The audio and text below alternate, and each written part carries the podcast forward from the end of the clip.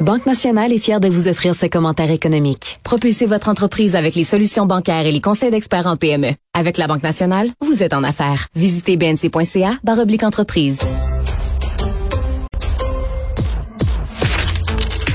Économie, finance, affaires, entrepreneuriat. Francis Gosselin. Salut Francis.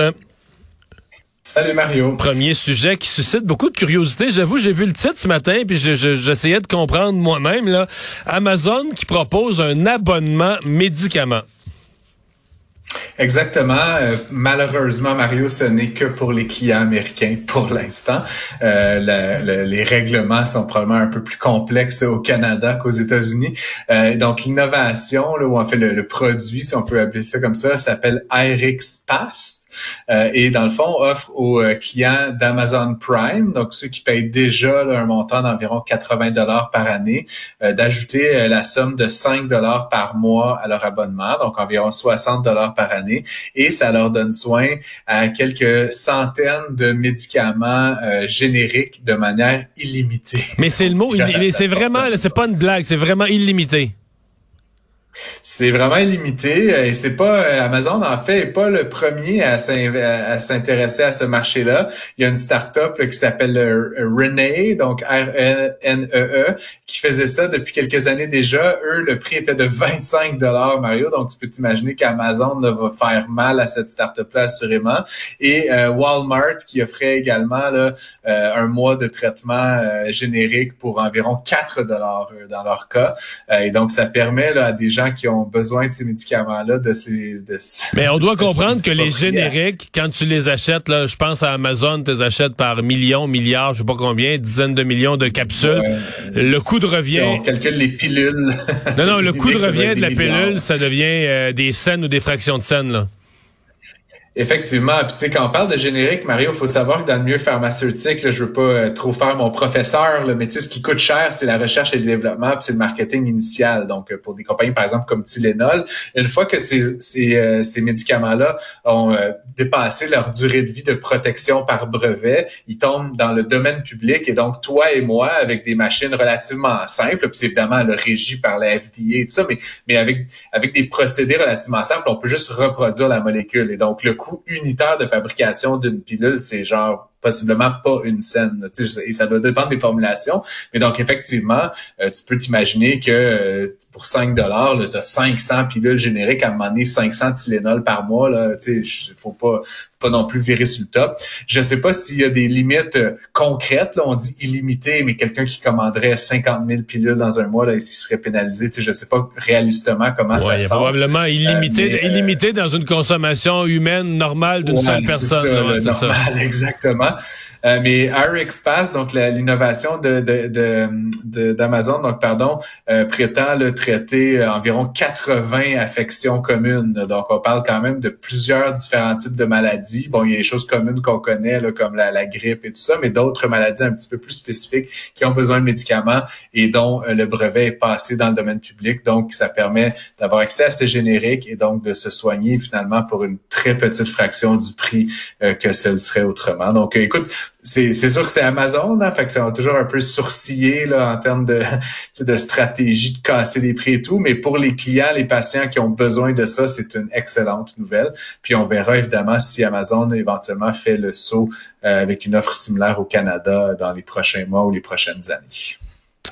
Ouais, à suivre. Euh, L'énoncé économique fédéral de l'automne du gouvernement Trudeau, euh, qui est un peu euh, contesté. Euh, en fait, c'est des experts qui se demandent si c'est prudent. Oui, effectivement. Donc, il faut savoir que ces jours-ci, euh, le, cabinet de, du Parti libéral du Canada est dans une ce qu'on appelle une retraite d'hiver. Donc, ils se réunissent là, en, dehors du, du, Parlement pour discuter de différents enjeux, différents sujets euh, de politique publique. Et euh, sur le sujet de l'économie, M. Trudeau a convié un certain nombre de d'économistes à, à, venir parler donc au cabinet. Et effectivement, plusieurs d'entre eux étaient d'avis ben, de deux choses. Premièrement, qu'on avait peut-être sous-estimé les les risques d'une récession quand même importante en 2023 et donc en référence à l'énoncé économique qui avait été publié à l'automne dernier, la quasi-totalité de ces économistes-là considèrent que c'était un énoncé qui était, et je cite le, le rapport de, de, David Dodge et de Robert Asselin, plausible mais optimiste. donc, ce qui veut dire qu'essentiellement, c'est pas plausible dans le sens, c'est pas impossible que ce soit ça la réalité en termes de croissance du PIB, mais ça pourrait que ça soit pire. Et donc ça, ça a des implications pour les revenus de l'État, euh, pour l'endettement des ménages, euh, pour un paquet de situations qui vont requérir que le gouvernement fédéral augmente les, transferts, etc. Donc, Ce euh, que je comprends de leur énoncé, qui disent ouais, c'est plausible mais optimiste mais qui disent un peu dans la version pessimiste. Mettons que ça se passe pas aussi bien ils sont comme pas absolument certains que le gouvernement fédéral soit prêt ou ait bien bâti les scénarios plus parce que c'est le but d'un gouvernement, c'est de préparer divers scénarios. Toujours quand le scénario optimiste se réalise, c'est toujours un peu plus facile. C'est comme dans une entreprise. Là. Mais si un scénario plus pessimiste se, produit vraiment en termes de récession, est-ce que notre gouvernement, est-ce que le gouvernement canadien est, est prêt pour ça, acheter les bonnes bases pour faire face à cette réalité-là? Effectivement, puis donc comme je le disais, ça, si, si, la situation se détériorait plus gravement que ce qui est anticipé dans l'énoncé de l'automne, ben évidemment, ça aurait plein d'implications sur le budget de l'État canadien. Tu sais, comme je le disais, là, ça peut être plus de transferts, plus de financement, augmenter euh, des investissements en infrastructure, donc essentiellement plus de dettes, Mario. Et donc c'est sûr que là-dessus, euh, si on veut anticiper ce qui s'en vient, il faut avoir une bonne idée de où l'économie euh, va atterrir là, par rapport à, à, tout ce qui se passe. et puis donc les, économistes le réunis et le rapport de M. Dodge et Asselin, là, comme semble agir un peu comme un genre de, de Cassandre, le Mario, dans, l'espèce d'enthousiasme fédéral. Euh, et puis, euh, juste te rappeler, là, parce que je sais que tu es bien excité toi aussi, mais moi, comme demain, c'est comme mon deuxième anniversaire de l'année, là, c'est l'énoncé de la Banque du Canada sur le taux directeur. Et donc, ça va être une grande journée demain. Là. Je, je, On va surveiller ça. Voir ça dès, dès 10 heures demain matin. On retourne aux États-Unis. Le département de la justice euh, aux États-Unis, donc, qui s'en prend à nouveau à Google. Oui, effectivement, là, ça fait quand même plusieurs fois que le département de la justice, donc l'équivalent du ministère de la justice, là, euh, poursuit Google, évidemment, pour un abus de, de position qu'on pourrait appeler monopolistique euh, par rapport à son activité dans le domaine euh, de la publicité euh, sur Internet. c'est très intéressant pour moi, Mario, parce qu'effectivement, depuis l'élection de Biden, on parle de, depuis 2020 là, de, de nombreuses poursuites contre Google on sait que la Federal, Trade Commission euh, et son bras armé contre le, la, concurrence là, est de plus en plus active. Donc, il y a vraiment un mouvement aux États-Unis qui est en train de s'organiser euh, pour essayer de faire en sorte qu'on atténue le pouvoir qui est accumulé entre peu de mains.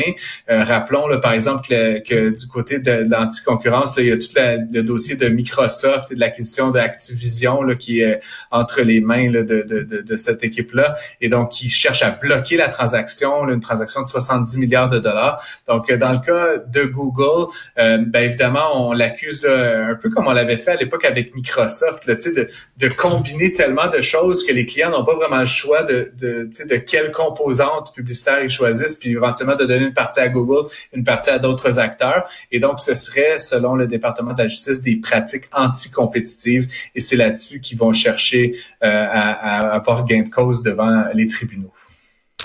Ben, on va surveiller ça. Mais c'est... Je, comprends ces causes, mais à un moment donné, c'est que c'est, tu sais, mettons, Google, c'est tellement fort, comme outil de recherche, puis... Non, ben, c'est infini. En même temps, on comprend qu'ils nous surveillent. Euh, je veux dire, tu te magasines une tondeuse, là, puis, tu sais, je veux dire, partout où tu vas aller, il va t'apparaître des annonces de tondeuse dans la, semaine qui suit. non, mais toute cette c'est sûr que t'es plus dans un univers de concurrence régulier, t'es dans un univers où, en même temps, t'as été, comment dire, t'es comme à la fois victime et coupable, parce que, je veux dire, il y en a d'autres outils de recherche, mais qui sont mauvais. Fait que là, tu vas toujours sur Google parce que c'est devenu le vrai outil de recherche, mais c'est aussi nous autres qui y va, mais on devient la marchandise de Google. Mais on, on sait pas trop quoi, quoi penser, puis comment, c'est quoi la solution à ça, là?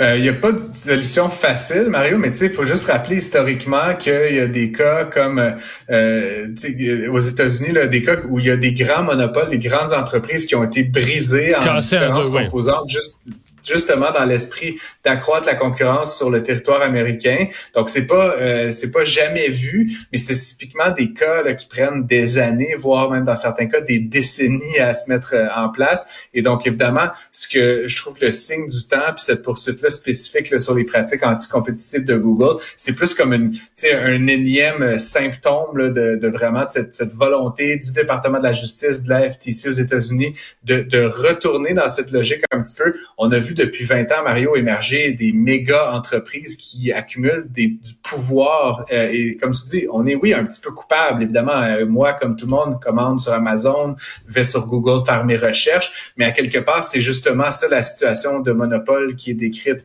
euh, dans les documents. C'est de dire, c'est pas qu'on n'a pas le choix, mais c'est comme leurs pratiques commerciales font en sorte qu'on est un peu captif de ces environnements-là. J'utilise Microsoft Chrome, j'ai un Gmail, tu sais, puis ultimement, tu essaye d'exister sans Google aujourd'hui. Tu sais, même les gens qui ne le savent pas sont un petit peu captifs de cet univers-là. Puis c'est exactement ce qui décrit un monopole. Tu sais, est-ce que ça se brise Google Tu sais, je je voudrais pas être non, mais tu sais, ça va loin. David contre Goliath. Non, non, c'est ça, ça va loin, Francis, parce que on embarque dans nos autos. Ben là, un GPS c'est plus personne qui a ça, un Garmin puis tout ça. Je veux dire, tu mets Google Maps et euh, il, sait, il sait le trafic. Ils savent même des fois, ils réussissent même à savoir que la ville de Montréal fait des travaux. Ça faut être fort, faut être fort, pas à peu près. ils connaissent tous nos déplacements. Là, ils savent où je vais, mon, ils savent où je vais avec mon auto, quel chemin je prends. C'est infini là. Puis l'enjeu, c'est que le pouvoir économique est tellement grand. Tu, tu parles de GPS puis de, de, direction. Ben là, par exemple, Google Maps c'est connu, mais les gens savent peut-être pas que, que Waze, qui est une solution alternative, a été acheté par Google. Donc, ultimement, ils ont aussi ces données-là. Puis moi, tu sais, à la maison, j'utilise un Nest, qui est un système de chauffage sur mon téléphone. Ça appartient aussi à Google. Puis tu sais qu'au final, tu sais, tout ça finit par être des données qu'ils sont dans ma maison, dans mon auto, ils savent où je suis, où je vais, etc. Donc, donc c'est quand même, euh, c'est quand même un petit peu épeurant, je dirais pas, parce que finalement on est bien servi par tout ça, c'est la raison qu'on s'en sert, mais je pense du point de vue euh, des États euh, et d'une logique anti-concurrentielle, il y a peut-être un cas légal à faire. C'est ce qu'on va voir dans, les tribunaux dans le cas de Google. Merci Francis. Bye. À demain.